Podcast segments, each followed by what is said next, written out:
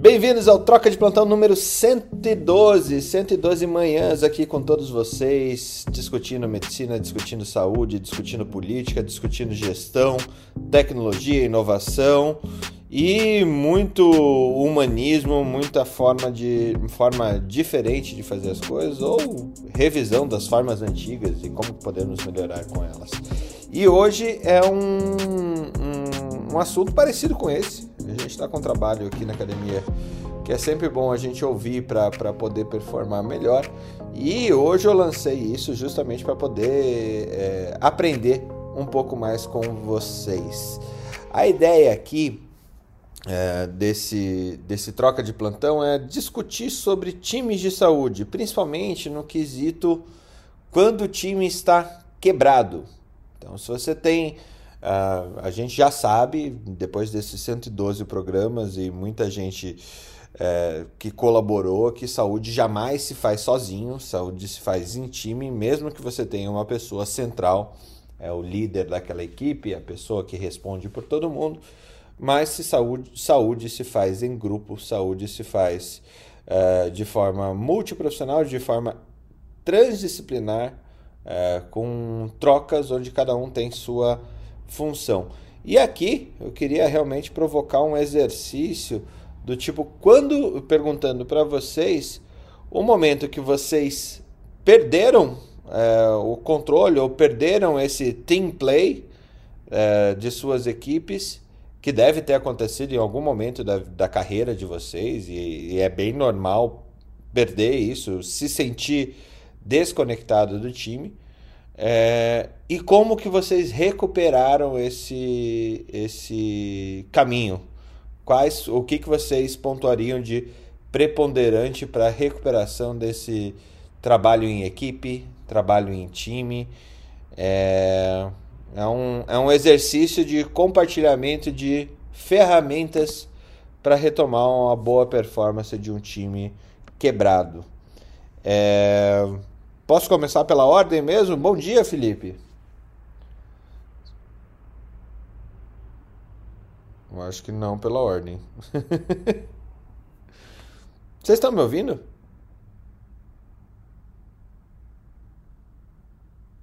Vocês estão de greve? Bom dia, estamos sim. Bom dia, Eu tô, pelo menos. Eu tô lhe ouvindo. Tá. Eu tava no elevador, desculpa. Mas você entendeu a lógica do dia de hoje? Entendi. Eu sei que a gente não vai seguir, mas eu entendi. mas essa história de times de saúde é muito interessante porque cada hospital é um mundo. Cada hospital tem suas regras. Né? Você não tem uma padronização e aí você se adaptar. É muito comum isso. Quando você passa de um hospital para o outro, você quer dar seu estilo àquele hospital, né? mas já existe a, o estilo do hospital. Então, sempre são processos de transformações. Até porque o Brasil não é feito para amadores, né? Então, nós sabemos que esses modelos de negócio eles são, eles são muito amplos e aí passa pelos times. E lidar com pessoas é muito mais complicado do que lidar com hospitais. Né? E eu, eu sou o cara que eu me sinto é, um, um cara iluminado nesse ponto de times, porque meu sócio na empresa, a gente montou a empresa num guardanapo de um bar de chão batido, caindo aos pedaços na época da faculdade. Então a empresa nasceu desse guardanapo. Eu tenho esse guardanapo guardado até hoje. Então, ali foi onde a gente sabia que ia dar certo. Mas aí a gente teve que lidar com pessoas. E aí durante o dia a gente vai conversar sobre isso. Depois eu tenho um, um artigo que eu vi que eu achei espetacular, que foge do assunto. Quando chegar a minha vez de falar das notícias, eu conto ele. Beleza. Tiago? Jung? Rodrigo. Bom dia, bom dia, pessoal. Bom dia, bem? Jung. Vamos, ver se, vamos ver se a gente engata contigo, Jung. Não, se, se- Era pra engatar, chefe. ah, era, né? Tá. Pensei que todo mundo ia falar. Tá bom. Fala eu. Fugir do assunto, né? Vou tentar também, Felipe. Tô brincando, Fernando. É, bom, o- a questão do time de saúde, assim, é uma, time de saúde é uma parada que eu sou totalmente adepto. É, pessoas de. Me corrija se não foi isso, tá, Fernando? Pessoas de especialidades diferentes, de backgrounds diferentes, trabalhando em prol de uma situação em comum, né? É isso? Exatamente. E se você tiver um, um, um case, algum momento que você lembre da tua carreira, assim, que você, por algum motivo, seja por erro, logicamente a gente não vai falar nome nem, nem nada, erro, desconex... é, quando esse time ficou quebrado, quando a gente é, performava o trabalho, mas o time não estava funcionando como time. Eles funcionavam de maneira individual. As pessoas funcionavam de maneiras individualistas.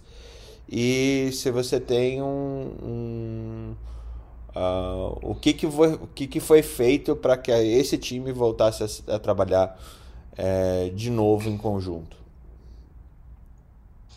Tá, eu vou, eu vou tentar falar um pouco assim da minha, da minha trajetória, assim, sabe? E, e- e como eu comecei a acreditar nessa coisa de, de time, porque assim, um dos motivos de eu ter escolhido fazer hematologia lá atrás, quando eu estava na faculdade ainda, era justamente pelo fato de eu acreditar, é, é, tolamente na época, né? Mas de acreditar que o hematologista era um cara solitário, assim, que ele poderia trabalhar sozinho. Eu tinha aquela ideia utópica de que você chegava, o doente chegava, você conversava, examinava, você mesmo olhava a célula do cara no microscópio, você dava Você tirava da sua medula, botava nele, né? Ah, transplante é meu. Aquela coisa assim, você faz tudo sozinho e, cara, ainda bem, porque eu não tô afim de, de ficar interagindo, de ficar ouvindo a opinião de ninguém, assim, ledo, ledo engano, assim, é impossível você fazer é, é, a medicina sozinho, você cuidar de alguém dos pacientes sozinho. E aí eu tive algumas experiências, assim, tanto no público quanto no privado, de times de cuidado, assim. E essa coisa da, da interdisciplinaridade, que é muito bonita no, no, no, na teoria, mas que é super difícil de funcionar na prática, né? Você, muitas vezes, o que você tem é um conjunto de pessoas, mas que elas não interagem da maneira da maneira plena entre si, né?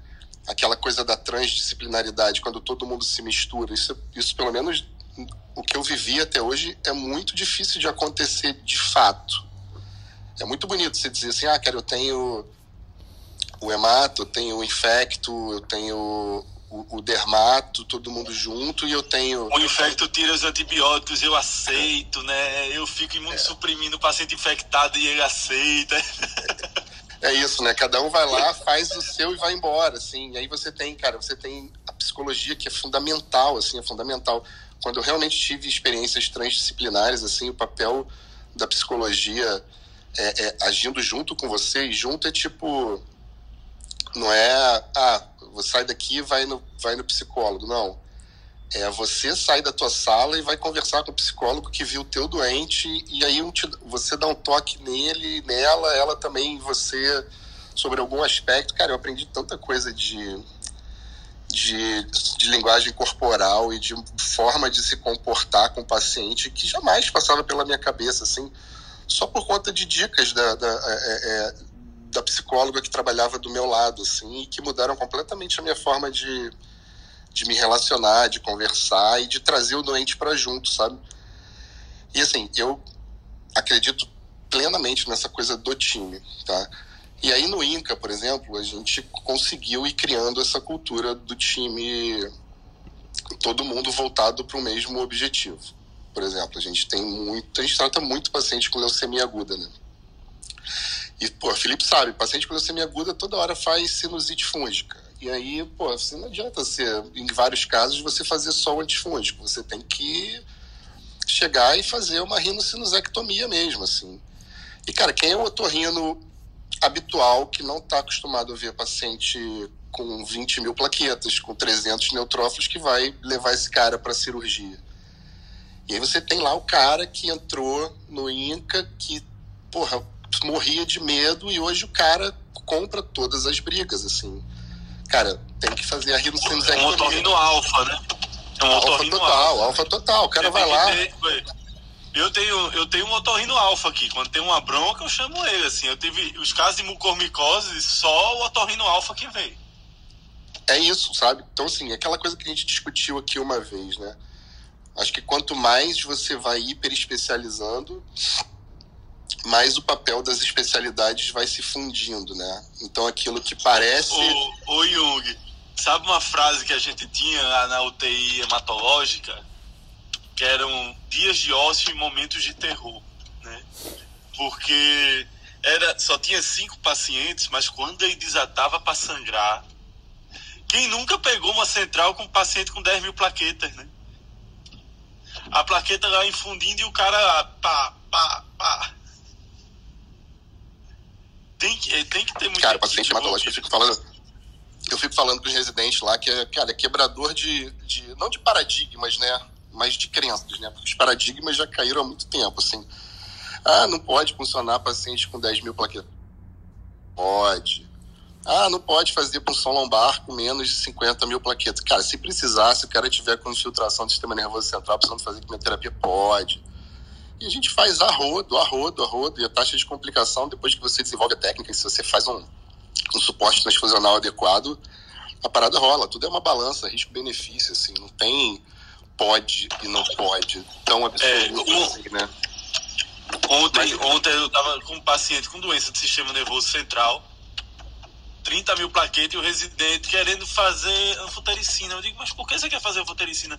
Não, aí tem fator de risco para fungo. Eu digo, certo, mas se você for fazer anfotericina, tem que dar o diagnóstico de fungo. Se você acha que é um cripto ali, tem que funcionar. Ah, mas aí tem 30 mil plaquetas. Eu digo, anfotericina não é benzodiazepínico para você se tranquilizar você tem que funcionar para saber o que tem lá dentro, porque senão você tá dando mais mal do que bem. É, infelizmente. Sim. Felipe, eu queria muito ser sua residente. só para concluir, cara, time de cuidado eu acho que é fundamental na medicina moderna.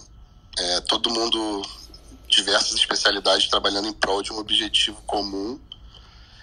E, assim, Fernando, por, eu não sei se por sorte ou por cultura, assim, pelo menos nos lugares onde eu trabalho, e o INCA é, é sem dúvida o, o, o lugar mais, mais importante, assim, onde eu fico a maior parte do meu tempo a tendência que eu vejo é os times cada vez mais fortalecidos, assim, por uma questão cultural.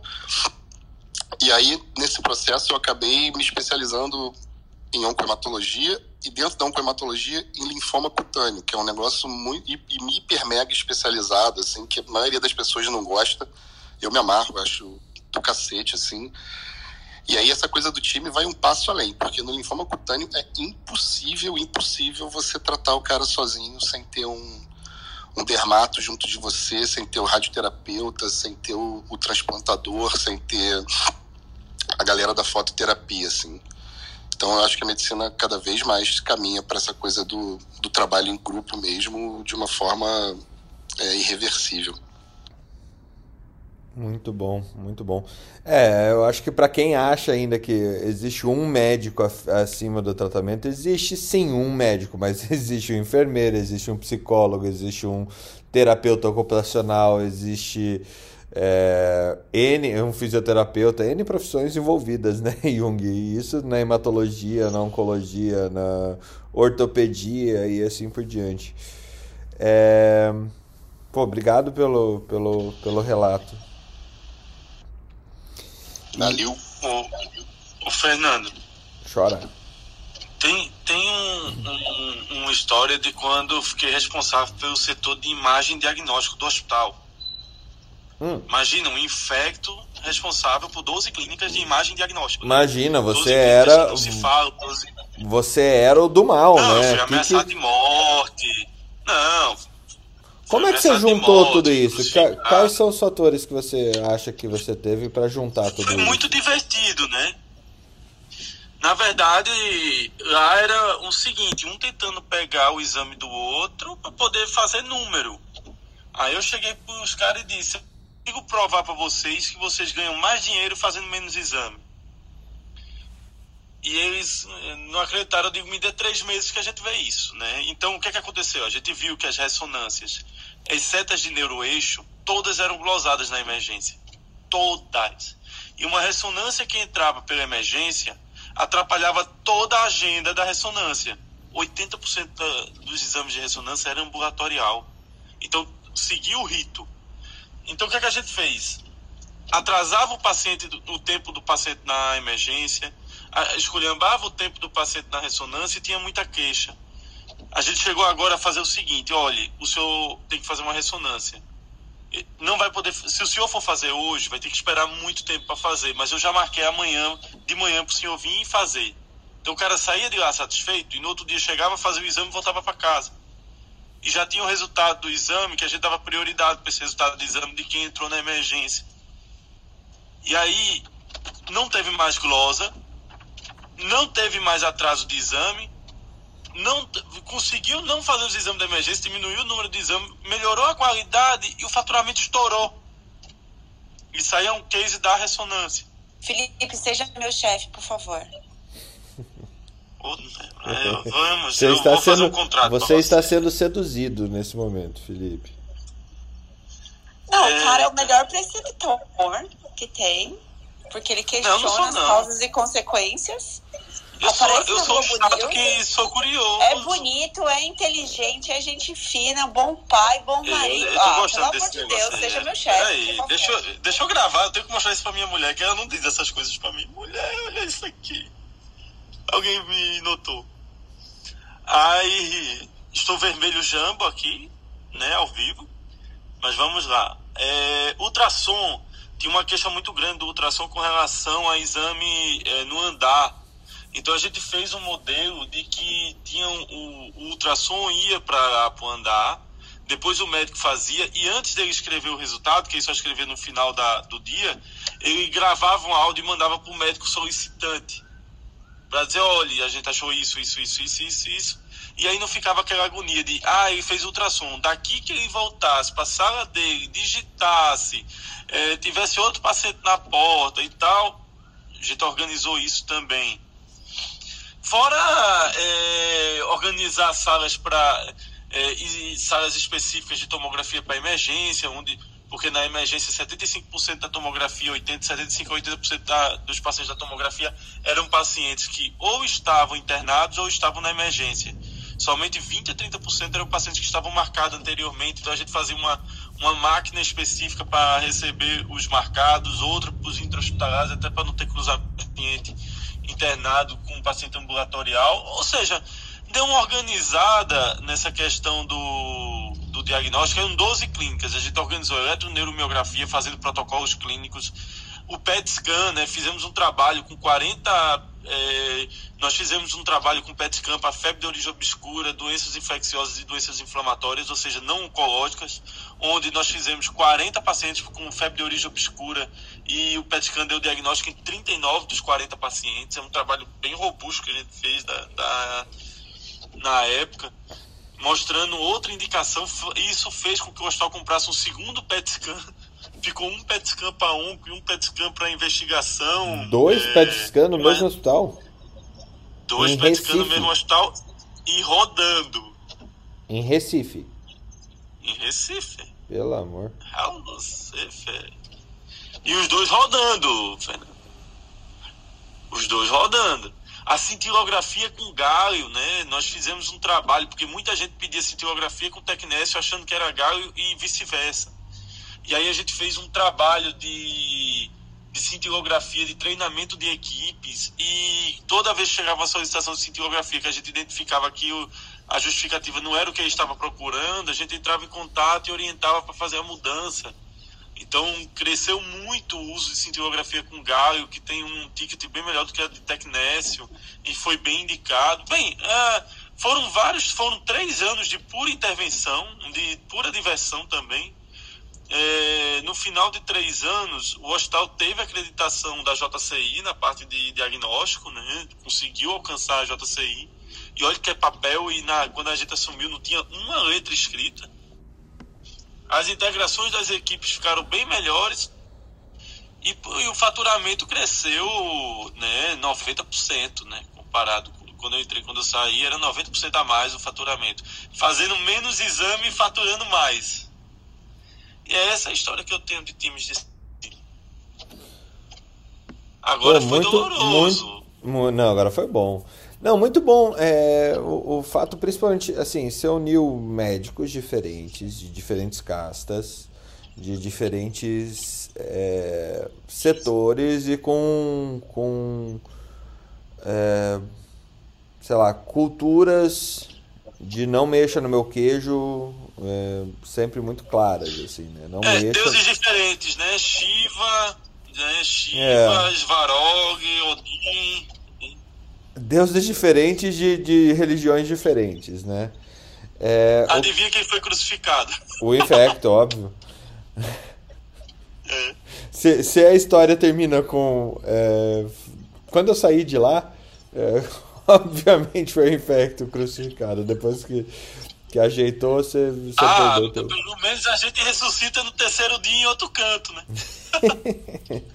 é, trazendo ainda, ampliando esse tema, quando a gente tem e, e tentando responder aqui as minhas necessidades para esse trabalho, uh, sempre se fala dos cinco certos da enfermagem, erro de medicação, é, e erro de medicação é um negócio que acontece dado uma sequência de erros. Felipe, vou te mutar aqui, tá?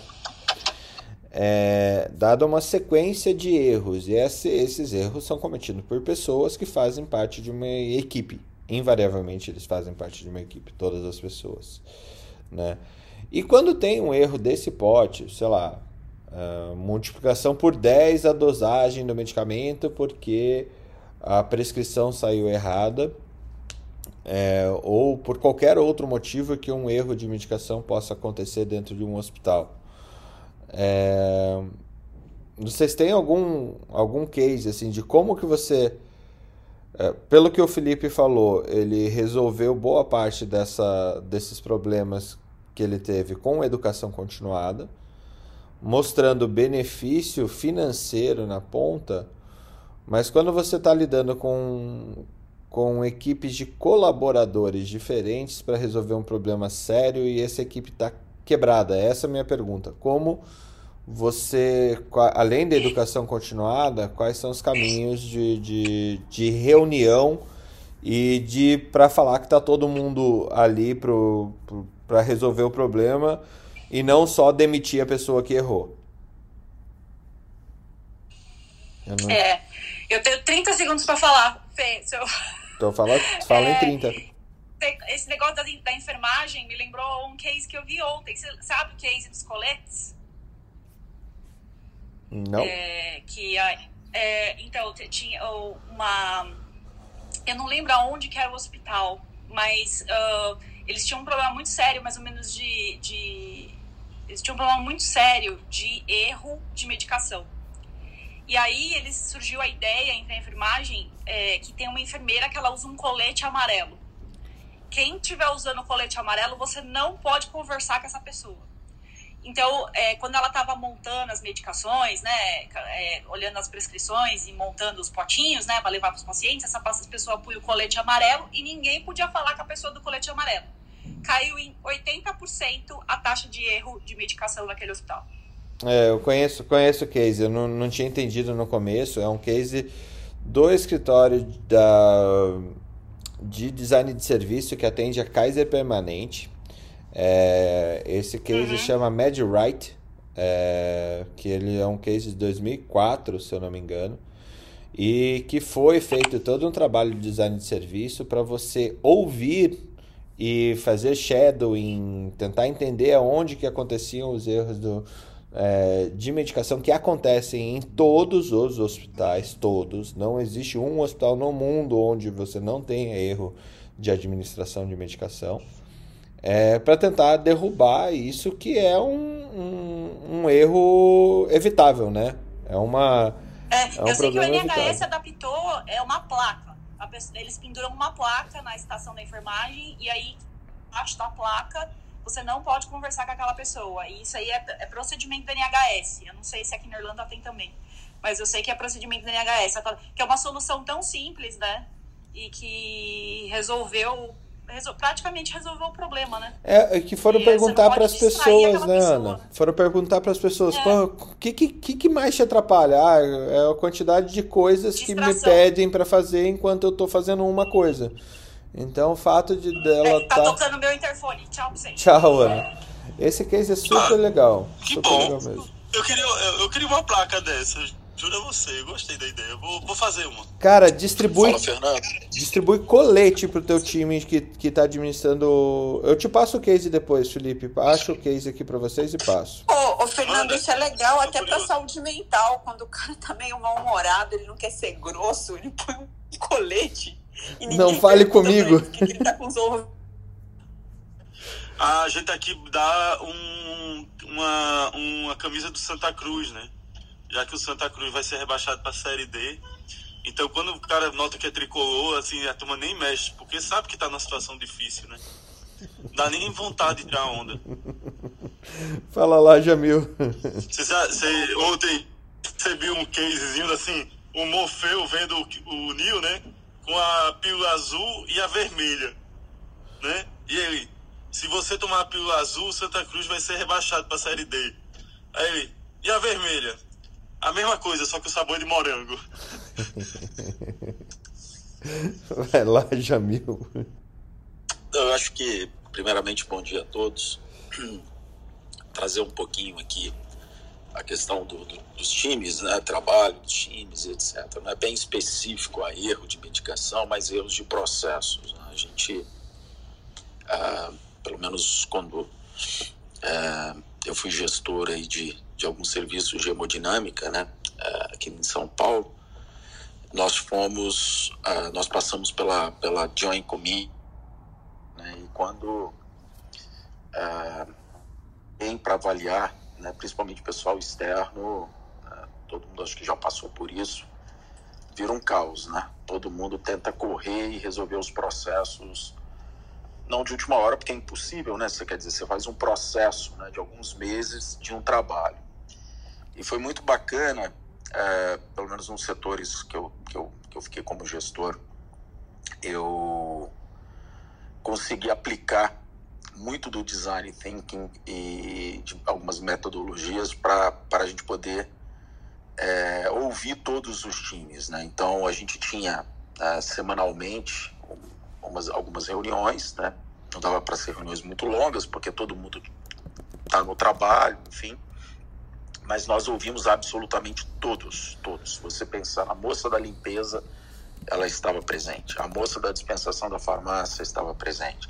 O técnico de enfermagem, a enfermeira, a enfermeira-chefe, residente, os médicos, todos participaram desse processo. E foi muito bacana porque é, a gente teve que colocar, logicamente, em post-its, né, na parede mesmo, todas as questões que, que as pessoas. É, porque todo mundo sabe o que tem que fazer. Né? O job to be done, todo mundo sabe. O problema é que as pessoas ou elas não fazem, né? ou porque elas não, não, não porque elas não querem, mas muitas vezes não tem um processo ali que permita que ela faça de um modo adequado.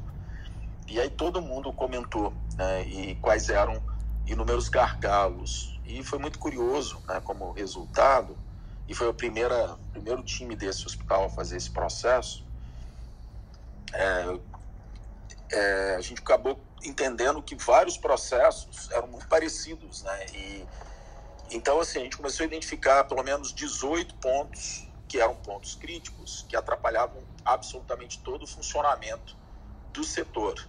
Por exemplo, a moça da limpeza, a questão uh, de você terminar um procedimento né, de cateterismo, angioplastia, enfim, ela tem que entrar para limpar a sala. Então aquilo ali era um, um, problema, porque você não tinha uma quem que comunica com ela, como que é feita essa comunicação, como que é feita essa limpeza, como que ela comunica que terminou a limpeza, quer dizer, são pequenos gestos, mas que no conjunto, né, você vai somando ganhos de tempos e eficiência, né? Então, é, a gente fez um trabalho muito bacana, a gente é, conseguiu é, clusterizar né, os problemas que eram muito comuns perante a todos, né, perante a todos, e conseguimos agir nos pontos mais críticos. Então, e foi muito bacana porque todo mundo faz parte do processo, todo mundo faz parte do, dessa, dessas, entre aspas, correções, né? E a gente conseguiu, não só, logicamente, Joint Commission, mas conseguiu aumentar a eficiência do setor né, em 25%. Quer dizer, é, tinha muito perda de processos, perdas de ganhos e, e, que você consegue corrigir. Então, assim, eu acho que uma vez por ano, eu, eu, eu acho, e por isso que é legal, né, essas certificações, não é nem pelo nome em si, né, enfim, Ninguém entra, ah, esse aqui é, vou nesse hospital porque ele é, ele tem um, ele está comitado com a joint, não sei o que e tal, né? Eu acho que o paciente no final ele não está muito preocupado. O paciente o não, o paciente não, mas o pagador, o plano de saúde pagador, sim. O plano de saúde pagador, sim, mas eu acho que como a gente está falando de paciente, né, paciente cêntrico, que eu acho que é o foco das discussões, entendo que a parte pagadora é importante, mas eu acho que a percepção do paciente na qualidade do serviço é o que faz, lógico. Se o paciente não vai também, Fernando, não, não tem nem a fonte pagadora. Então, tudo começa pelo paciente, né? Se você não tem um hospital, acho que o Felipe estava falando, não estava podendo falar aquela hora, mas é bacana comprar né, duas cintilografias. Mas se você não tem paciente para fazer, não faz sentido você ter duas, né? Então, toda a jornada do processo de saúde começa pelo paciente. E o que é muito curioso, olhando é, vários cases de mercado, né?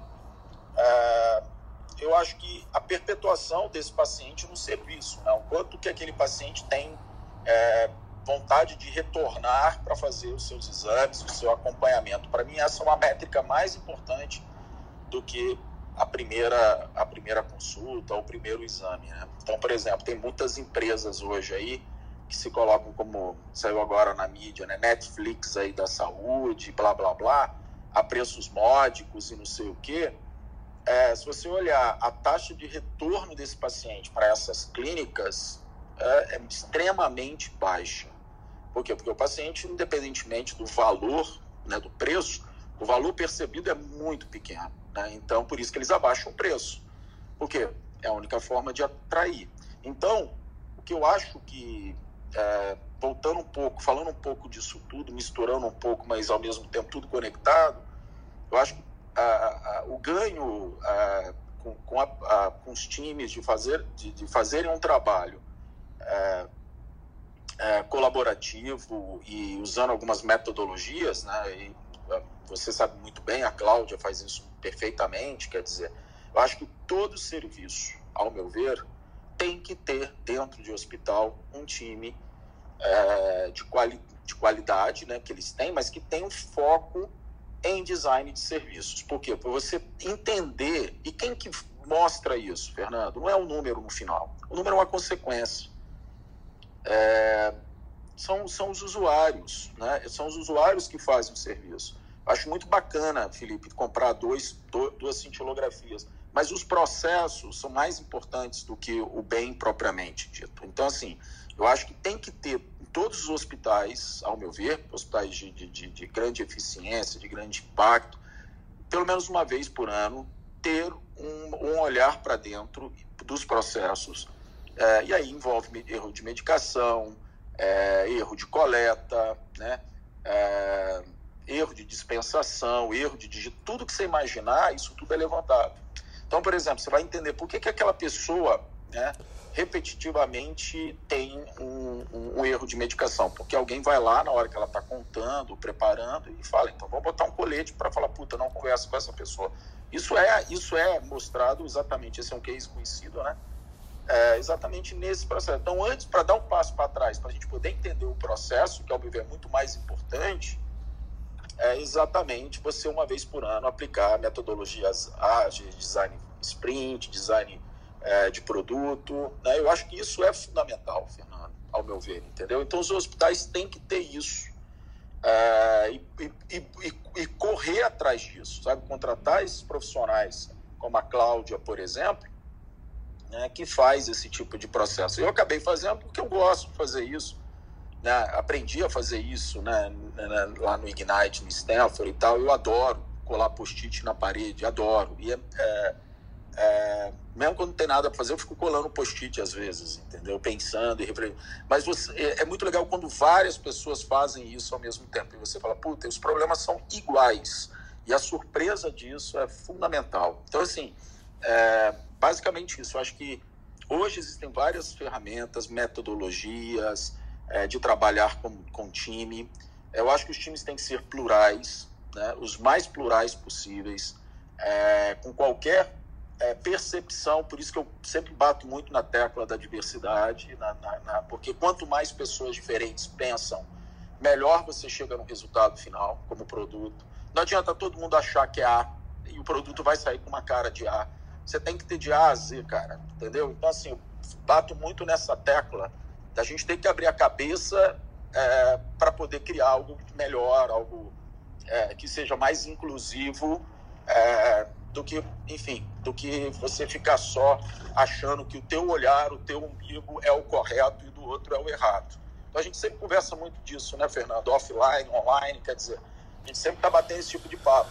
Mas a gente precisa trazer, não adianta falar da boca para fora. Né? Então, é, eu acho que todos os hospitais, ao meu ver, ou clínicas, ou qualquer coisa, cara, que tem várias pessoas se interrelacionando, você tem processos. E o pior os maiores gargalos são atritos entre os humanos, né? Então, humano-humano é onde tem maior, são os maiores gargalos. É, mas... é, eu acho que essa é a, a minha contribuição que eu tinha para dizer aqui. Obrigado. Pô, show de tem, bola. E, e Jamil, tem que pensar no longo prazo também, né? Tem que pensar no longo prazo, porque, por exemplo, se você tem um PET scan que 30% do teu cliente é uma Unimed e a Unimed está construindo um PET scan, você sabe que no futuro aqueles teus 30% vão cair. Então, se você fizer um investimento numa segunda máquina, você está entrando no, num buraco sem fim daqui a dois, três anos.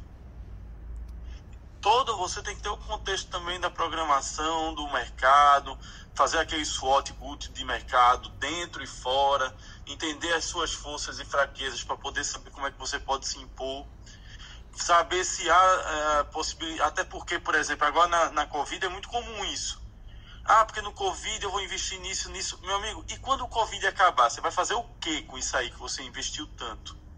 Né? Vale mais a pena você é, alugar por um período de dois anos ou você comprar e depois ter que ficar com isso aí sem, sem utilidade aqui dentro do, da instituição?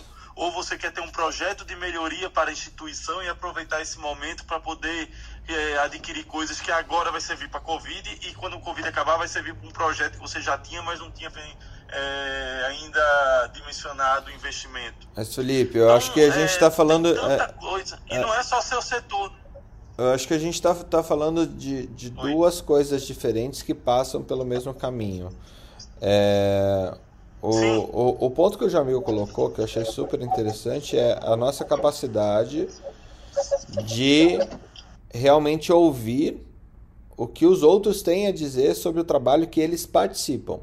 Né? Então a gente está tá destituindo uma liderança, uma chefia, para alguma liderança lateralizada, onde as pessoas que trabalham naquele serviço elas têm muito a contribuir para que, que aquele serviço evolua. Né? Então, um olhar micro sobre essa entrega uh, do serviço final um a um. E no que você está colocando é uma atividade de gestão onde a gente é, tem a necessidade, gestão macro, né? Tem a necessidade de rodar o serviço como um todo, né? Todo, toda aquela é, a grandiosidade de um serviço, de um setor hospitalar, por assim dizer, que nem a gente está falando de, de imagem. Né? Então, mas os dois, ao meu ver, passam por essa capacidade de você realmente ter dois ouvidos e uma boca, né? Ouvir mais e falar, falar menos para que você possa ouvir o que as outras pessoas têm para contribuir. Concorda? Discorda? É isso, é isso mesmo?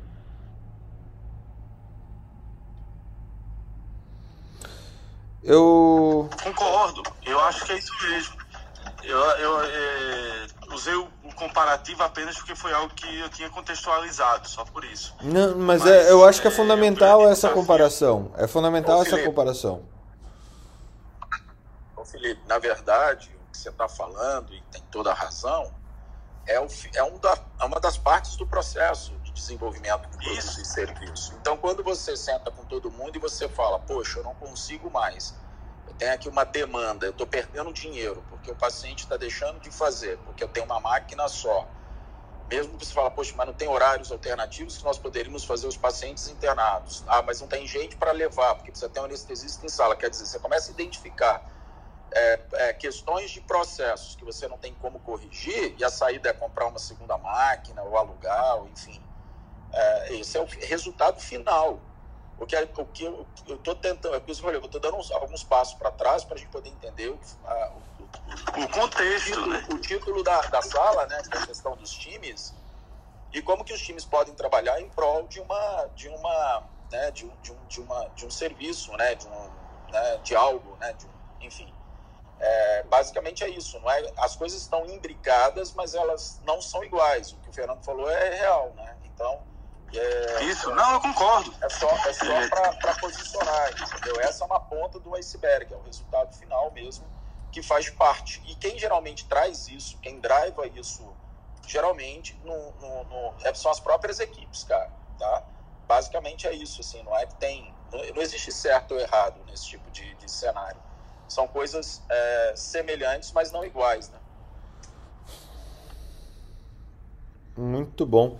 Continuando é, a ouvir aqui, eu acho que Débora, Débora ou Alex, na, na medicina do trabalho, é, de novo, Alex entrou depois, a gente está procurando é, experiências de uh, um momento que você teve a sua equipe quebrada por algum motivo, a equipe parou de funcionar como equipe, ela entrou no piloto automático, por assim dizer. E o que, que foi feito para corrigir esse piloto automático? O que, que foi feito para que a equipe voltasse a atuar como equipe de forma compartilhada, de forma é, com menos individualismo, para que o serviço final, que é para o paciente lá no fim do, do dia, fosse atingido? Débora, Alex, Messias, que não falou, e Ana. Débora. Eu vou, vou dar meu depoimento aqui rapidinho, até porque eu, como, como eu comentei com você, Fernando, primeiro eu preciso dominar a minha casa, né? A estabilidade da minha casa. Estou negociando com meu filho aqui para ir acordar, que tá difícil aqui no frio. Mas, assim, o que eu tenho percebido, pelo menos na minha, na minha equipe, que é muito fragmentada em termos de liderança, porque, na verdade, a líder de saúde sou eu. Só que financeiramente eles respondem para um engenheiro. E são três CNPJs no site que eu trabalho. Todos são da mesma empresa, mas são três CNPJs. Então, é, existe essa contemporização que eu explico para eles: olha, vocês é, é, sempre se pautaram pelo valor financeiro, só que aqui eu quero que vocês tenham é, uma gratificação profissional. E eu não trabalho com nenhum colega médico direto, é, eu eu cuido de. Eu faço gestão de três, não, cinco pessoas agora, e eu não pago salário, não aumento o salário de ninguém. Então, tudo que eles se desenvolverem, envolverem, eles sabem que eles vão ter o meu reconhecimento profissional. Mas financeiro não tenho essa, é, essa autonomia. Então, o que, que acontece? É, eu tenho uma equipe que é cada um de um gestor e os gestores deixam claros que eles têm que responder para eles mas eles, eles exigem a nossa resposta em conjunto, né? Os engenheiros falam assim, ó, ah, não, essa técnica de enfermagem é minha, ela tem que fazer o que eu quero. Ah, essa técnica de enfermagem é minha, ela tem que responder para o Brasil. Resumo da ópera, é um Frankenstein super complicado, mas eu tenho uma jovem aprendiz, uma estagiária, duas técnicas de enfermagem, sendo que uma já vai ser efetivada como enfermeira do trabalho. É, é complicado porque eu tenho que priorizar as ações do interesse deles, que nem sempre é é, o interesse em comum para a melhora do, dos resultados da saúde ocupacional, mas a gente sempre tenta se organizar. A gente coloca, assim como o Felipe falou da matriz GUT, né, que é gravidade, urgência e tendência, e SWOT, né, que é força, fraqueza, oportunidade e ameaça, a gente coloca como importante, necessário e urgente. Eu falo, ó, o que é necessário? Tudo que é da lei. Então a gente pega lá a pirâmide de Kelsen, ver o que está na lei aí, o que, que a gente tem que cumprir, isso é necessário. O que, que é importante? O que, que vai aumentar a produtividade das pessoas? E o que, que é, é, é urgente? O que pode é, acabar com a produtividade que seria um acidente de trabalho. Então, uma prevenção ou uma intervenção urgente. O que, que a gente fez ali? A gente é, escreveu isso no papel e levou para cada um dos gestores explicou para eles: olha, para vocês pode ser importante, urgente, mas na legalidade, no nosso entendimento de saúde ocupacional, a gente vai criar essa hierarquia. A gente vai responder para vocês, mas a gente vai criar essa hierarquia. Então, todo mundo foi balizado por informações consistentes, com provas de produtividade, para que eles entendessem que, tudo bem, eles responderiam financeiramente para cada um dos seus gestores, mas que a gente taria, teria que estar unido ali para a gente conseguir melhores resultados e assim atingir os números que eles queriam. Que eu falo para eles, demora. Esse número que vocês querem não é num ano, no mínimo um ano e meio. Mas assim, enfim, vamos lá. Vocês querem esse número? Então vamos começar a trabalhar para a gente ter esse número, né? De, de que, eu, que vocês tanto querem, assim. Então a gente é, balizou isso, negociei home office porque tava um caos, assim, é, muita mulher junto. Não é sexismo, viu, Jamil? Mas é muito engraçado porque a gente começa a ciclar as TPMs iguais. Então a gente começou a criar é, home offices, momentos, cada uma pode ir numa sala mais legal, numa hora da semana. É, cada uma tem o seu momento pomodoro comigo, a gente faz ali os 20 minutinhos de pendência, depois a gente faz junto. Adoro o trabalho da Cláudia, meu trabalho ele se ressignificou com design de serviço antes e depois da Cláudia, sou fã número um recomendo a todos. E foi assim que a gente começou a construir esse movimento, Fernando, de, de trabalhar, entender o que, que era financeiro, o que, que era profissional e o que, que a gente ganhava junta. Todo mundo ganhava junta, porque a gente tem sempre o hábito de querer responder para quem paga a gente e não para quem desenvolve. Então, é, isso funcionou bem para mim. O, e quando eu faço questão de receber todos os residentes da USP e da Faculdade do ABC, e você sabe, né? Você receber um, um, residente da USP, eles se sentem assim a cereja do bolo. E de fato eles são. Só que meu bolo ele tem várias cerejas. E a primeira coisa que eu falo para eles é: olha, quem manda aqui é fulana de tal, que geralmente é a minha enfermeira, que fica período integral e eu só fico meio período. E aí eu falo: olha, é, quem organiza aqui é outra fulana. Então a gente vai seguir o que elas falarem, o que elas determinarem, porque elas que vão mais na área do que a gente. Elas termometram to, tudo o que acontece no ambulatório e, e dentro da área de serviço ocupacional. Então eu sempre deixo isso muito claro que quem comanda o barco não é o médico, é todo mundo, mas geralmente quem vai pilotar vai ser a enfermagem. Então fica muito, muito legal, assim, fica um clima bacana. Sempre que eu sinto que está desandando, eu chego, chamo na chincha, vou começar a usar o colete amarelo da TPM, porque eu achei essa ideia sensacional. Esse é um case mesmo, não tão específico, mas que, que funciona. O colete amarelo da TPM foi ótimo, viu, Débora? Ainda mais que todas ciclam juntos. Tipo, é, de repente você chega no setor. Ué, cadê todo mundo? Tá todo mundo em home office. Muito bom. Muito bom. É, Alex, Messias, Ana, colaborações? Fernando, não sei, eu acho que o Messias está na minha frente. Eu tava, fiz um refresh aqui. Vou deixar o... ele falar então e falar na sequência. Hoje está aberto, assim, não foi fora de ordem, mas Messias, vai lá. Ah, é? Então tá bom. Você que sabe, Alex, se você quiser não, continuar. Pode. não, você entra no, no, mesmo ritmo da Débora aí, que vocês são da mesma área, tá. eu entro depois, não tem okay. problema não. Beleza, eu, eu vou falar, Messias, muito obrigado pela consideração, mais para puxar os ganchos que eu tinha umas palavras-chave que na fala do Jamil que eu achei muito interessante, eu queria aproveitar, tá? Por isso até que antes eu estava sugerindo ali. É, a medicina do trabalho, como, como a Débora falou, a gente, a gente tem um lado até de a gente tem que imaginar time de saúde, e aí essa, esse conteúdo já, já veio lá do, do Jamil, né? É, no, no, o nosso time de saúde, ele interage, o trabalho é coletivo, o trabalho nunca é individual, né?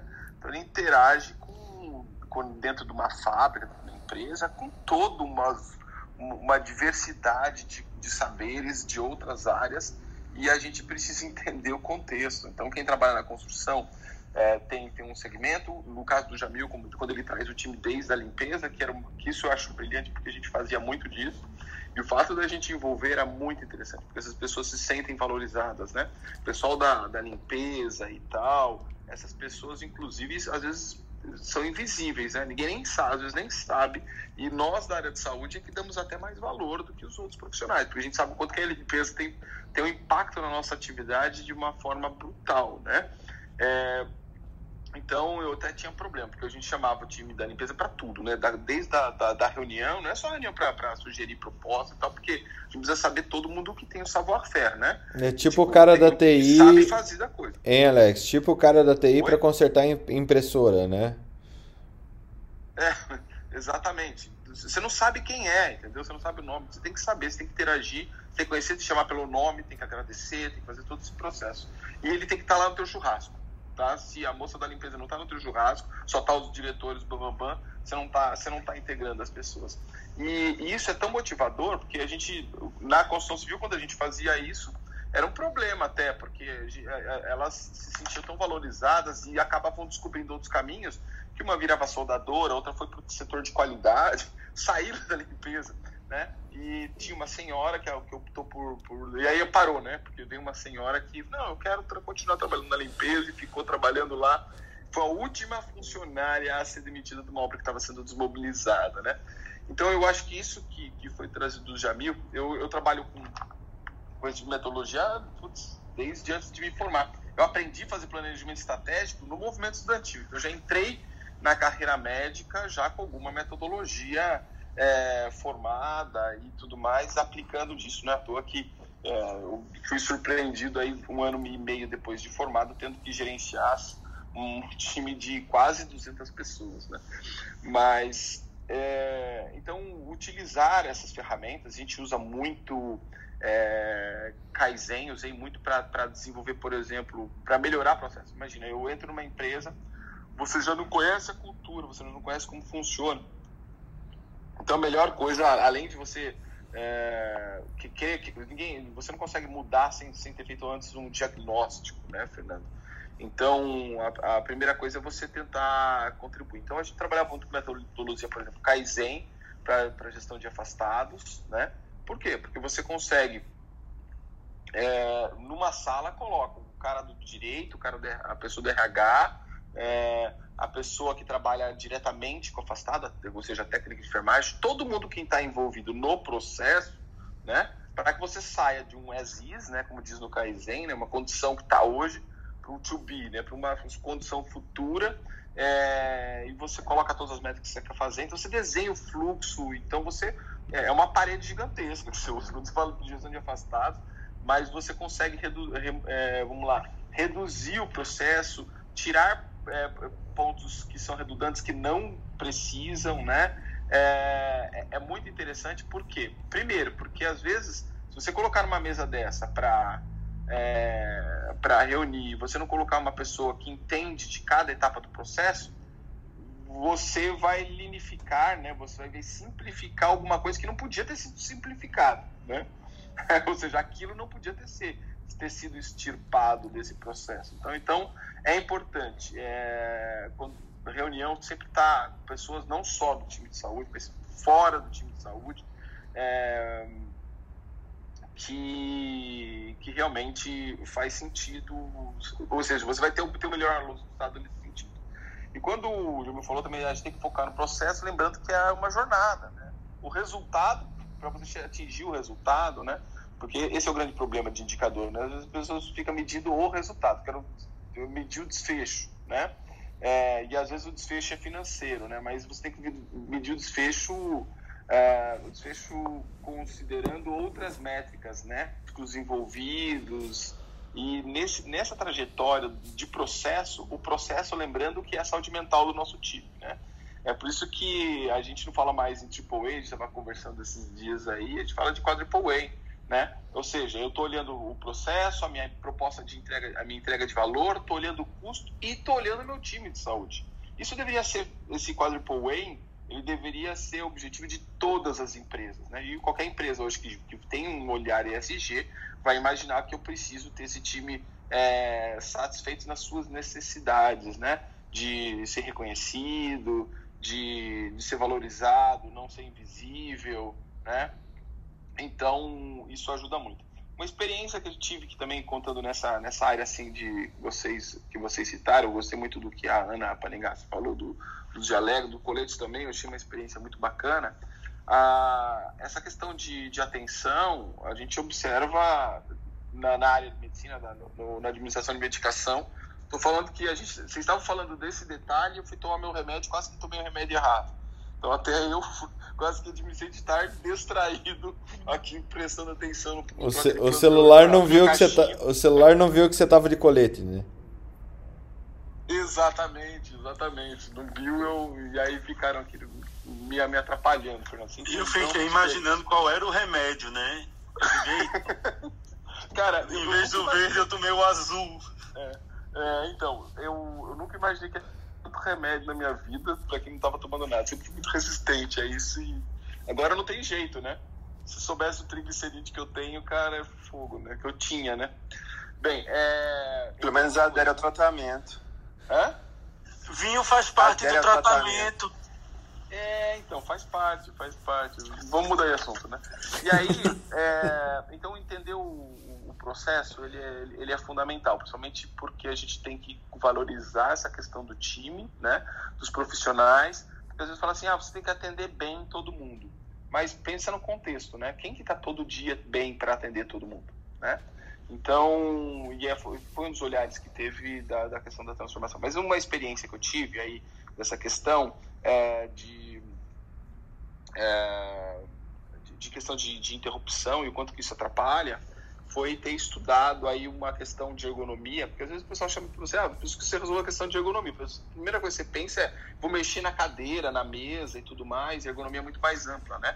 Então a gente foi fazer um trabalho nos operadores é, de uma refinaria de petróleo, e, e lá, esses operadores que fazem movimentações, a gente observou é, ou seja, os problemas foram todos, praticamente todos organizacionais, alguns de interface, desenho de interface de sistema, mas era muito interessante que o que a gente observou era justamente essa questão da interrupção. Imagina, o cara tem que passar uma infinidade de processos durante 40 minutos, 30 minutos, né?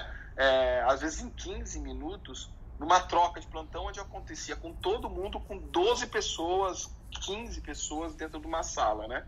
Então, é, além da questão do telefone. O cara que opera uma um, um, um painel que já deu um, um, prejuízo gigantesco de um acidente, acidente ambiental, o maior da, da, acidente ambiental dessa empresa, do ponto de vista de custo, é, foi de um cara trabalhando nesse painel de controle e o telefone toca do lado dele, e ele que tem que atender se o cara não está lá do lado.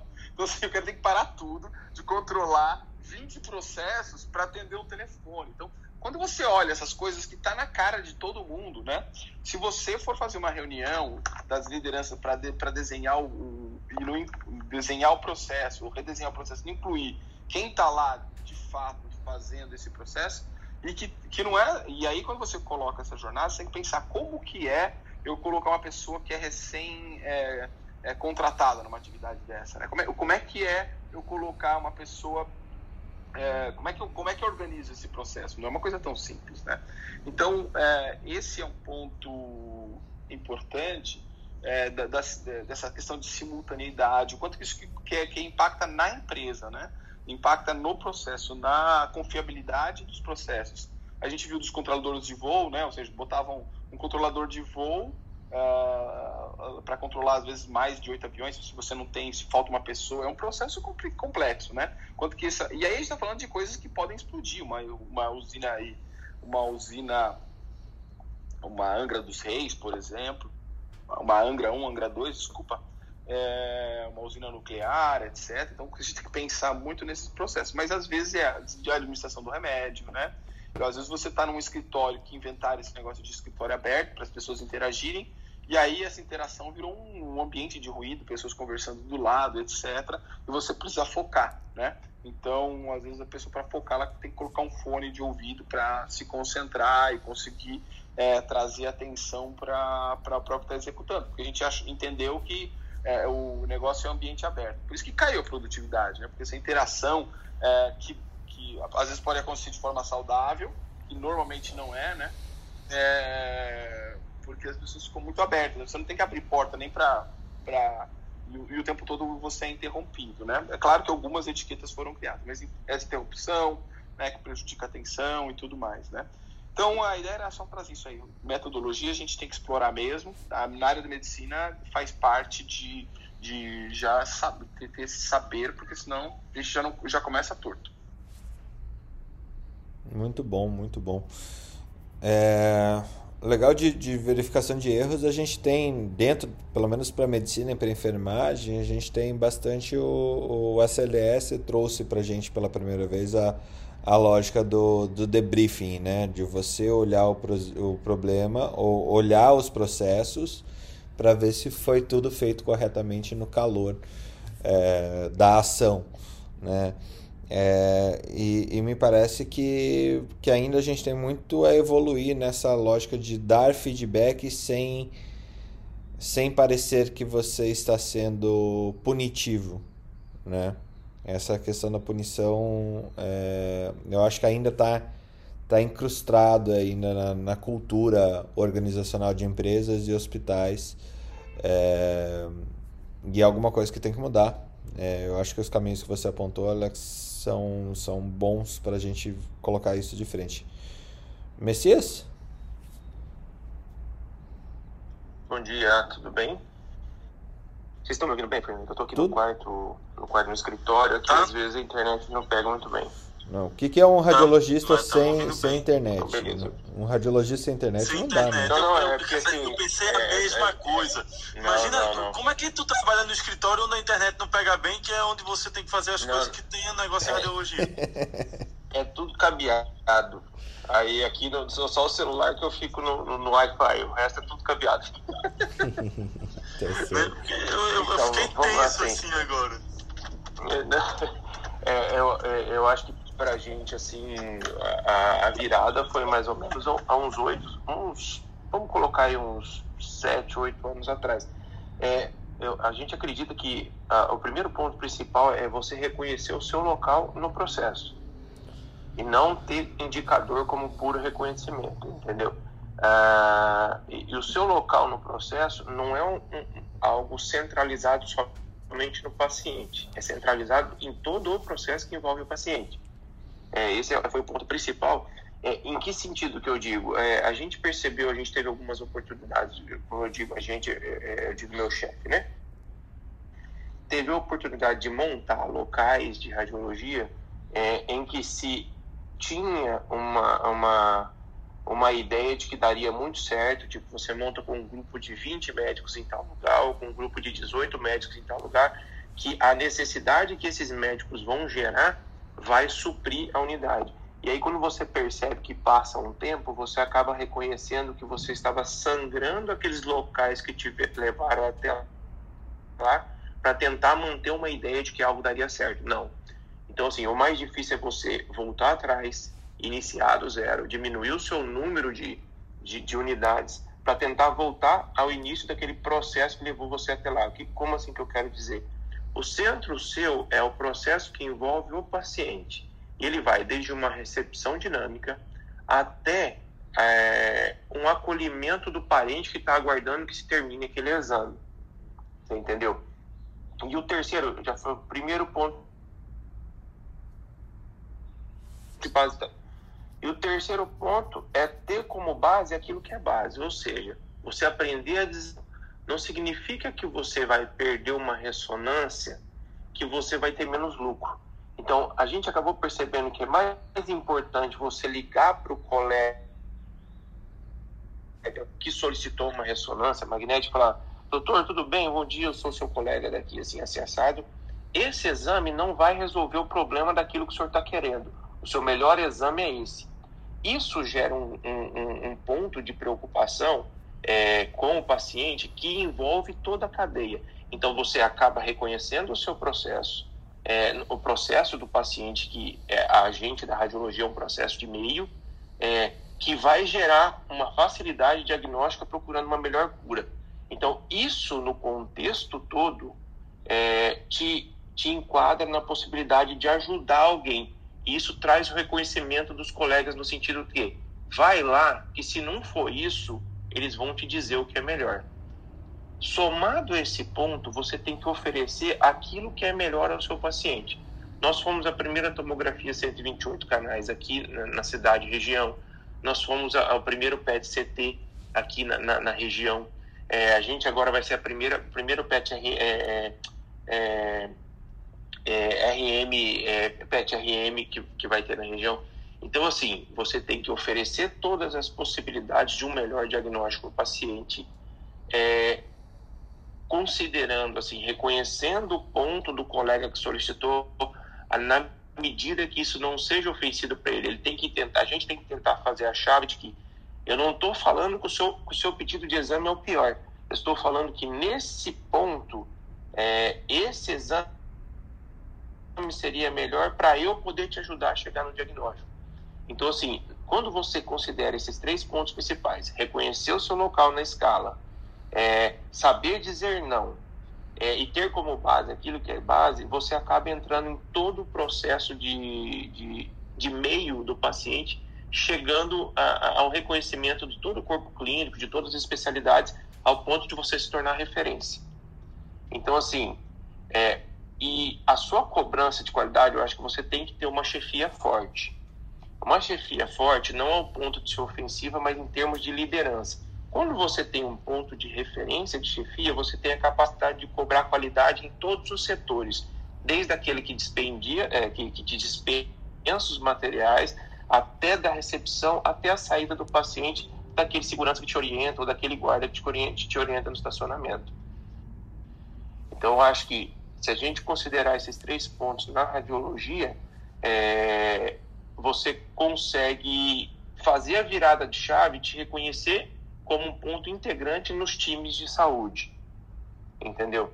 Então assim, e como é que você demonstra isso? É, que isso está dando certo? Ah, não é o maior número de exames, é o melhor tipo de exame, de exame, consequentemente gerando o maior número de exames. É o tempo te dizendo que de uma unidade você passou para três, de três você passou para seis, de seis você passou para onze, tentando manter a mesma sequência de base e não por uma ideia de que se você entrar com 20 médicos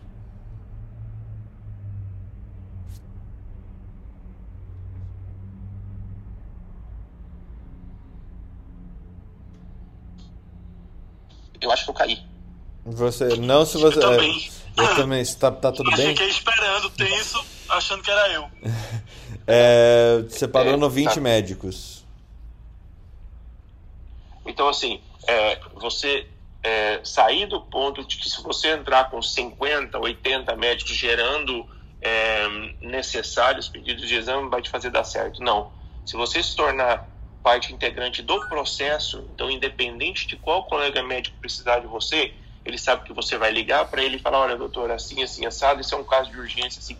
Então, assim, você se tornar ponto, um, um, um ponto necessário, não necessário assim, mas é, que possa fundamentar de uma maneira mais rápida a solução do processo, que você se enquadra num time de, de saúde. Eu acho que esse é o ponto mais difícil para a gente, é saber dizer não. Sabe? Saber dizer não, olha, não, não vamos fazer ah, esse exame, espera aí só um pouquinho que eu vou ligar para o teu colega. E eu saber dizer não de ponta a ponta, tanto daquele, olha, não estaciona o carro aqui, põe aqui que é melhor que aqui é de ambulância, até o ponto de que, olha, eu vou fazer a sua ficha mais rápida porque a senhora está com dor, tal, tal, tal. Entendeu? Então, assim, acho que esse é o ponto principal para a gente da radiologia que, que não vai é, chegar no final para concluir o, o, o tratamento do paciente, alguma coisa assim. Tá fenomenal. Fenomenal, fenomenal. Ana Carol, temos contribuições a respeito desse tema? Bom dia, Fernando. Bom Nossa, dia. ainda bem que demorou um pouquinho, eu estava aqui igual a Débora aqui na luta pós-férias para mandar meu filho pequeno para a escola no frio, que tá o maior frio aqui. Aí tá frio? Aqui tá. Ah, Tá, Felipe? eu tô com. saiu de casaco nesses 23 graus aqui do Pernambuco. É, eu tô sentado no Frio sofá da sala. Eu tô no sofá da sala com, com duas cobertas. É esse o frio que eu tô. Não. Gente, prometeram que o frio ia embora domingo. Eu tava acreditando, mas tá aqui ainda. Ele foi, mas veio o primo dele, o gelado. Ai, gente. Então, falando dos times, é, eu peguei a discussão já pela metade, porque eu estava aqui nessa minha lead aqui, mas é, eu e o Jung já saiu, né? Não, tá ali o Jung. Eu e o Jung, a gente trabalhava lá no Hemorrio. Foi o, um dos primeiros hospitais acreditados pela Joint Commission no Brasil. Isso há quase 20 anos atrás. E é, excelente, né? Trabalhar com acreditação. Eu era líder e líder no planejamento estratégico também. Então, eu tinha que lidar com o hospital inteiro, porque eu fazia controle de infecção hospitalar. E dentro do meu time, o que eu vou falar é que acontecia o seguinte: a gente tentava organizar e fazer com que tudo funcionasse, mas às vezes, não vi ninguém falando sobre isso, mas às vezes a gente precisava substituir pessoas para fazer o time todo funcionar. E aí dava certo, porque uma coisa que hoje os RHs dizem, né, que você tem que procurar mais competências pessoais do que você procurar é, a, a, pessoa que tenha o melhor currículo, porque às vezes é, as competências que não são pessoais, elas você consegue ensinar, mas as pessoas, as pessoas é, já nascem com elas e têm muita dificuldade de mudança. Então, a gente às vezes tinha que substituir pessoas como a Débora falou, a gente também usava a matriz Gucci, SWAT e todas essas ferramentas é, para poder fazer a organização do planejamento estratégico. E essa, como estavam falando de Joint Commissioner, eu lembrei de trazer essa experiência, que foi uma experiência de ter que organizar um hospital inteiro e todo mundo funcionar para principalmente para as visitas. Além de fazer o hospital funcionar bem para a segurança do paciente, a gente tinha que é, lidar com o hospital inteiro, porque é uma das áreas mais importantes na acreditação, né? Então todo mundo tinha que estar tá funcionando bem. Então, não só as chefias, mas também todos os funcionários de todos os setores. E foi uma experiência que acrescentou muito é, ser, ser líder dessa acreditação. Acho e, que era isso que e, eu tinha Mas como, como que foi esse processo de... É, de, assim, cheguei até o... Cara, não dá mais para salvar essa pessoa, eu preciso trocar ela no meu time, eu preciso colocar outra pessoa no lugar dela. É, tentativa, foi por tentativa e erro? Foi por... Qual, qual, como foi essa tomada de decisão, Ana?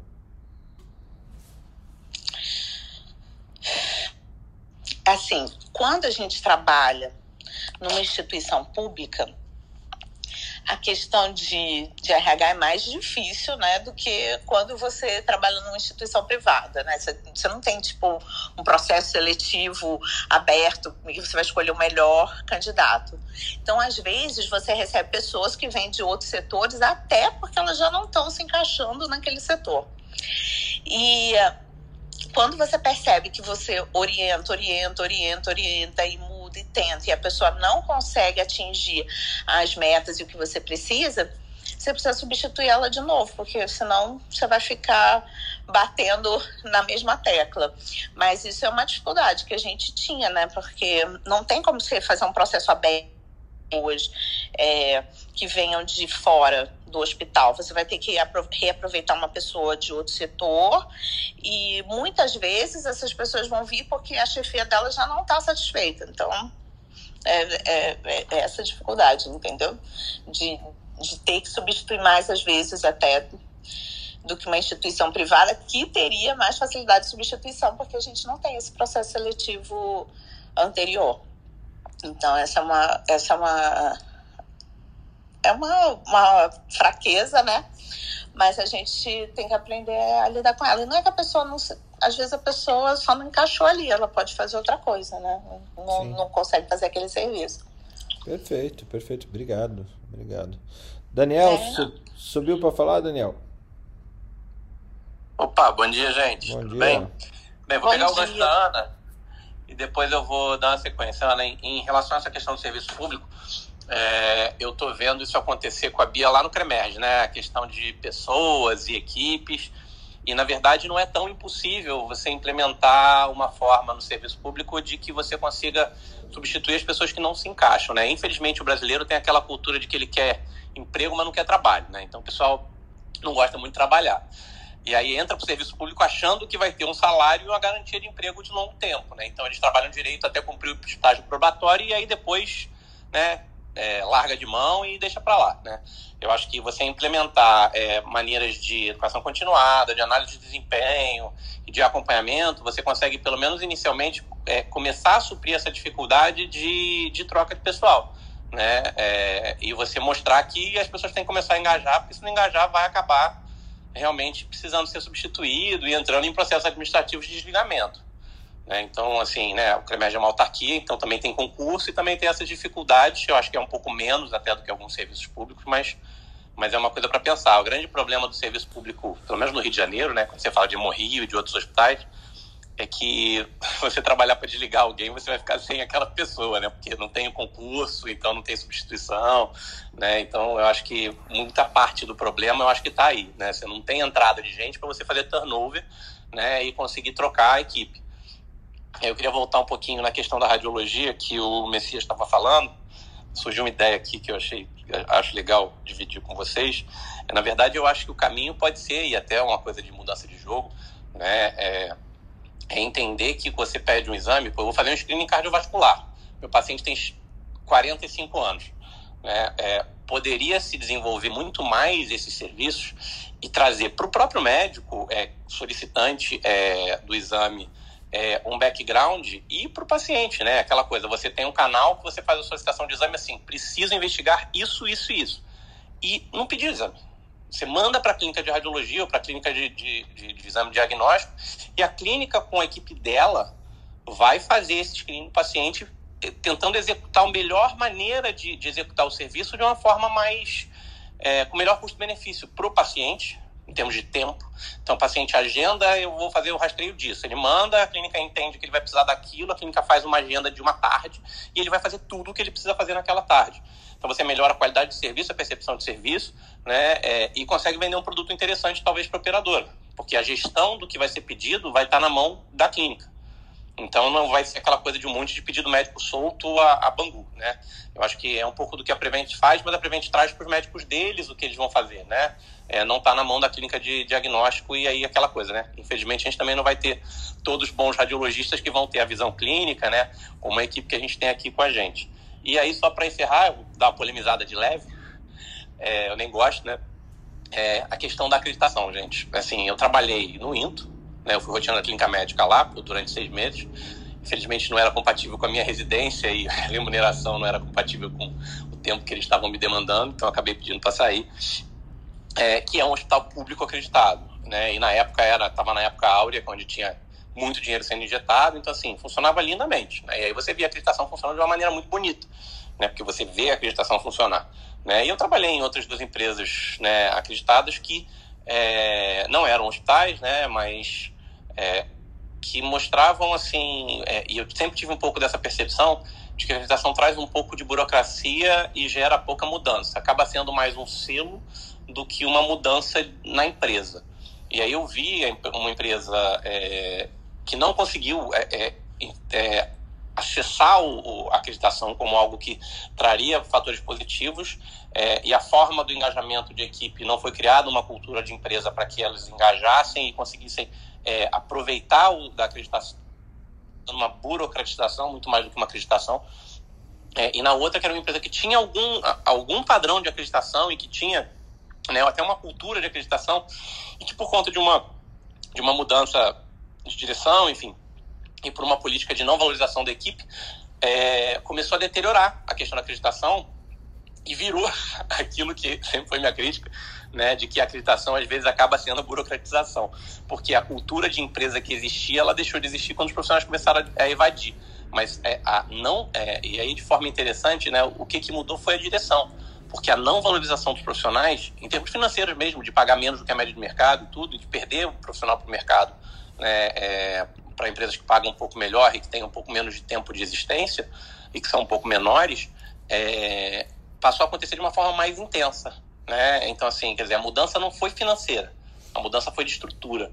Né? Então, acho que deixo aí para a gente dar mais uma levantadinha no debate, tentar esticar mais um pouquinho. O Fernando nem gosta de extrapolar o horário, né? É, eu tento.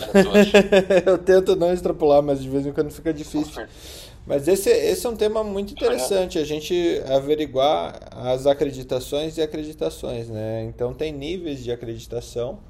É, e o primeiro deles ele é extremamente burocrático mesmo, Daniel. É, se você não tiver essa linha do, do, de burocratização, e aí eu estou falando é, levantamento de indicador, desenho de processo, estabelecimento de procedimento operacional padrão, os famosos POPs, é, você não tem como evoluir na acreditação.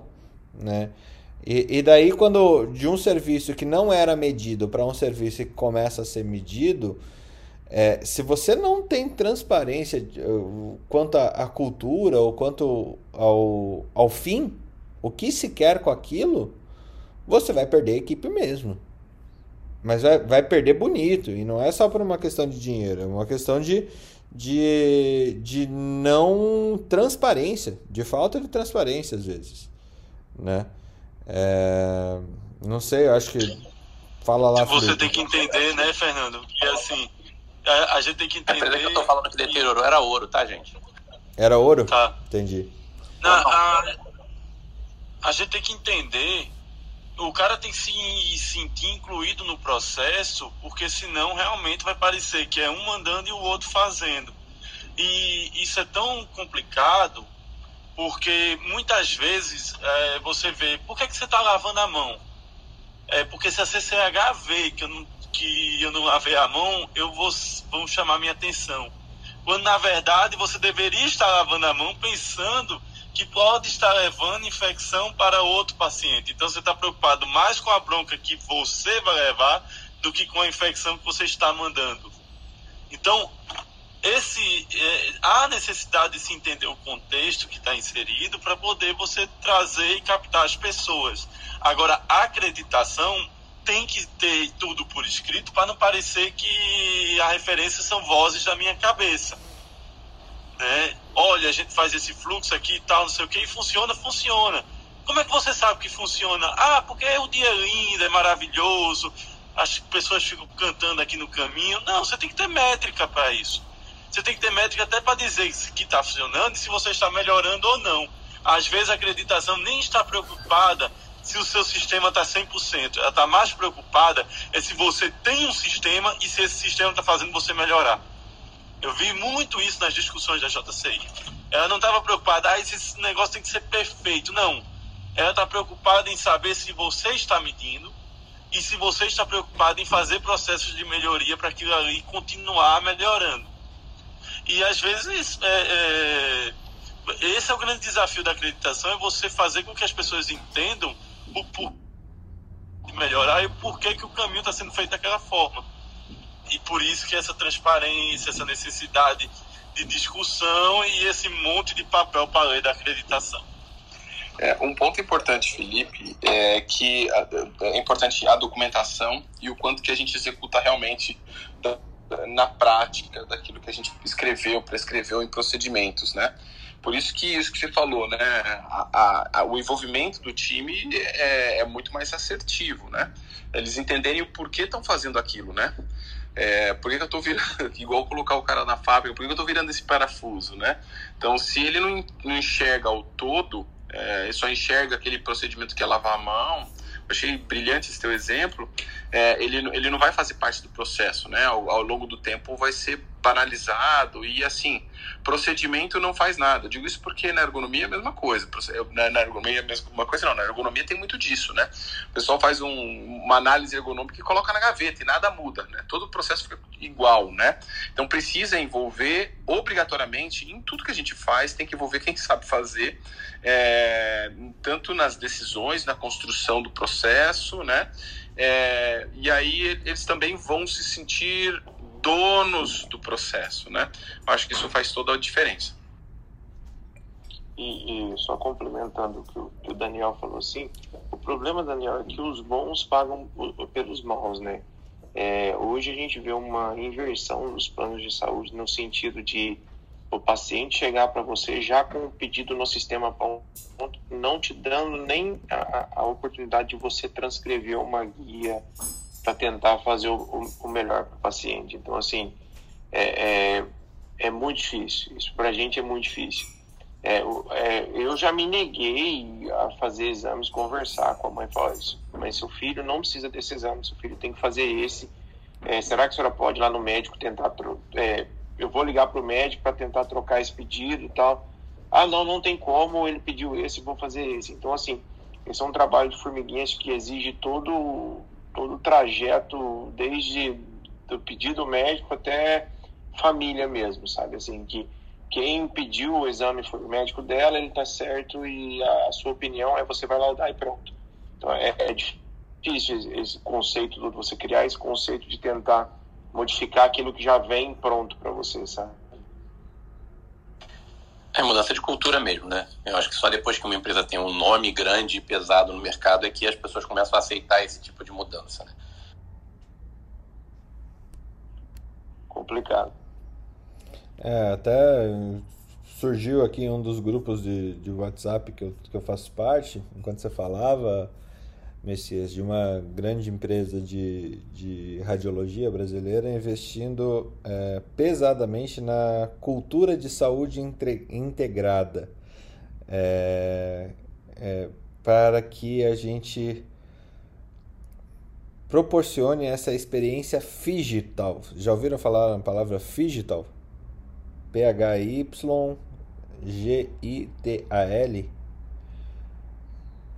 Digital seria o físico com o digital. Então, essa, essa experiência híbrida que a gente falou de outras maneiras. Então, como que empresas como essas estão investindo em é, Customer Experience e Customer Success, mas ainda faltando esse olhar para dentro para um outro customer que o Alexander, Alexander falou, que é o profissional de saúde, né? Então, que é o, na hora de você ter um quadruple win de verdade, para entregar saúde na ponta, você precisa desse teu profissional de saúde muito qualificado, muito é, consciente do que, que ele está entregando de, de valor com o trabalho dele. Né? É... Mas isso aqui é, que, é, que, é, que é fantástico, é ver uma coisa que você faz no micro tomar proporções para quem tem condições, né, que são as grandes empresas, para o macro. Assim. Demorou para entender que o radiologista não é mais aquela figura que fica no quartinho escuro, que se alguém for pedir opinião ele vai ficar puto. Isso já acabou. Esse aí vai ser substituído pela inteligência artificial e já está sendo substituído. Então, isso acabou. É, a, o radiologista, hoje, a visão da clínica de radiologia, ela tem que entrar em todo o processo de cura do paciente é, dentro das suas, das, do seu espaço. O seu espaço é ali no meio, entendeu? E se você puder, puder fornecer a, a, o melhor procedimento para o paciente chegar no, no, diagnóstico dele, é, é, aí que você entra. Então, assim, você, quando você, que nem eu não sabia disso, quando você vê no troca de plantão que a, uma grande empresa está fazendo aquilo que você já faz com o trabalho de formiguinha há alguns anos, você vê que você está no caminho certo, entendeu? É, obrigado assim, pela informação. Se você puder me passar esse link aí para eu passar para o meu chefe, eu agradeceria. claro. Tá, Muito tá. legal, Fernando.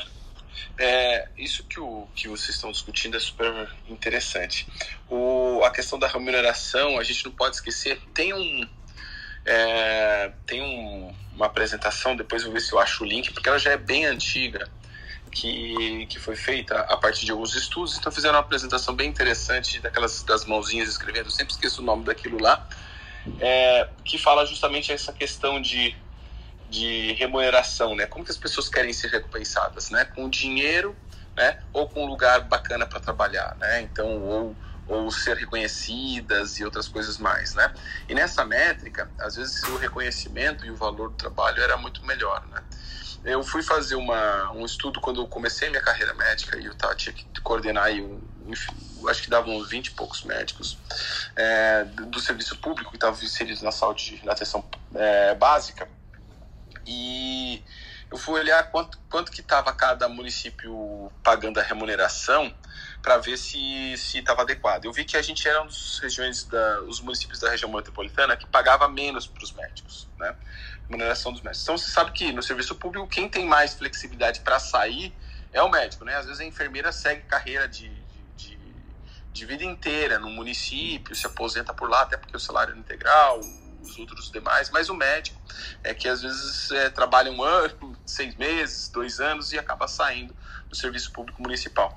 E aí eu, eu fui abordando o pessoal e observando esses médicos que estavam inseridos na atenção primária e vi que nós tínhamos a menor rotatividade de profissionais, ou seja, os profissionais estavam há muitos anos e queriam ficar lá, e tínhamos é, o menor salário, um dos, não era o menor salário, tá, para ser bem sincero. E aí eu observei que tinha a ver com a rotina de trabalho que nós tínhamos, né? Nós tínhamos reuniões semanais, então toda tarde o médico tinha agenda para se dedicar é, ou a desenvolver os programas. Não adianta você falar assim, tem que fazer programa, daí você enche a agenda do cara uh, todos os dias. Não, você tinha essa, essa tarde para fazer, para desenvolver, para planejar ou para estar tá na reunião. Se tinha reunião, era reunião, se não tinha, era, era esse planejamento, né? E então o, o, eles eram valorizados quando tinha evento que tinha que viajar e eu, eu tinha esse benefício eu não apropriava de todos eles, eu compartilhava com a equipe, com quem estava se comprometendo a, a, elaborar as apresentações do dia, é, das últimas apresentações. Então, estes é, elementos é que fazem a diferença, né? O quanto que você é reconhecido, o quanto que você está feliz ali, ou o quanto que os valores daquela determinada empresa, o hospital, é, do ponto de vista de, de hierarquia, de chefia, representam para você é, isso faz toda a diferença. Então, eu me lembro, acho que até já citei um estudo que eu vi lá no congresso, num congresso de psiquiatria do trabalho, que eles colocaram lá um gráfico assim, satisfação, o pessoal que tinha pior sinal de, de, de insatisfação no trabalho era um indicador de saúde mental, é, e aí não era o pessoal do pronto-socorro, pelo, pelo contrário, o pronto-socorro estava explodindo lá de, de, de felicidade. Por quê? Tinha acabado de mudar o chefe, né? ou seja, a liderança não, não, não satisfazia as pessoas, né? Então, o processo é, de liderança, e vou dizer, nós médicos saímos mal formados para liderar times da faculdade. A gente não tem esse preparo. E o pior, os exemplos que nós temos, às vezes, são dos piores. São de feudos, né? são exemplos é, de, de, de, de, processos seletivos direcionados, né, da residência e tudo mais. Então a gente sai até com referenciais ruins, né, para o mercado de trabalho. E a gente tem que. E, e por isso que eu gosto da medicina do trabalho, a Débora e tudo mais, porque a gente conhece uma outra realidade, né? E eu, eu diria para vocês que é, reconhecimento não é somente financeiro. Então, acho que o, o processo envolver o time, eles serem visíveis, né? É, trazer visibilidade para eles, né? Eu, eu nunca coloquei lá no meu projeto, quando teve a participação de outras pessoas, não deixei de citar lá o nome de cada um, mesmo que seja lá, é o residente, né, que fez né, numa apresentação, nem que seja para o board, eu nunca vou deixar de citar. Por quê? Porque, e ainda volto e trago feedback, olha só, aqui está aqui teu nomezinho, aqui está tá a sua participação, é, isso é importante é, para todo mundo, né? E é justo.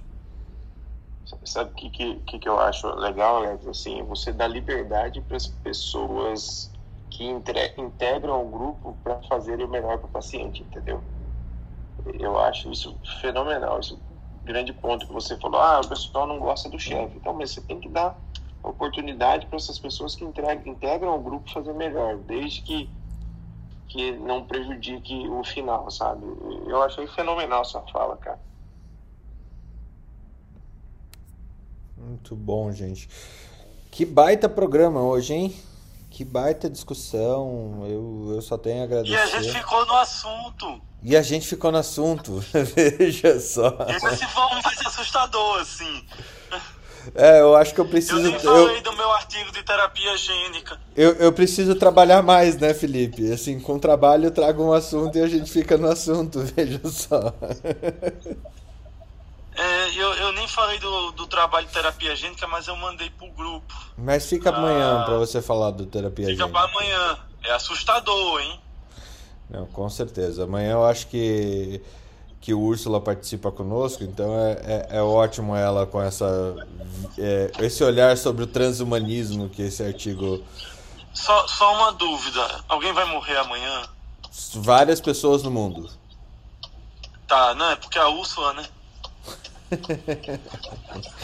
É, Gente, um bom dia a todos. Foi um excelente programa de hoje. Realmente muito para aprender, ouvir devagar esse, esse programa aqui, porque vocês deram vários insights, várias linhas para a gente poder é, abordar equipes complexas, serviços complexos. E, e, eu acho que ajuda bastante a gente a desenvolver essa liderança que cada um tem, tem que é, exercer diariamente. É, um abraço a todos e até amanhã. Obrigado, obrigado mesmo por, por todas as experiências de vida que vocês compartilharam. Até amanhã, gente. É amanhã. Amanhã o Sua vem. Amanhã desejando um dia com menos frio. a gente tem que fazer a musiquinha, o jingle da Úrsula.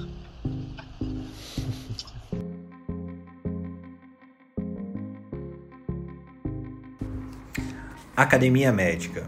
Bem-vindo à revolução do conhecimento em saúde.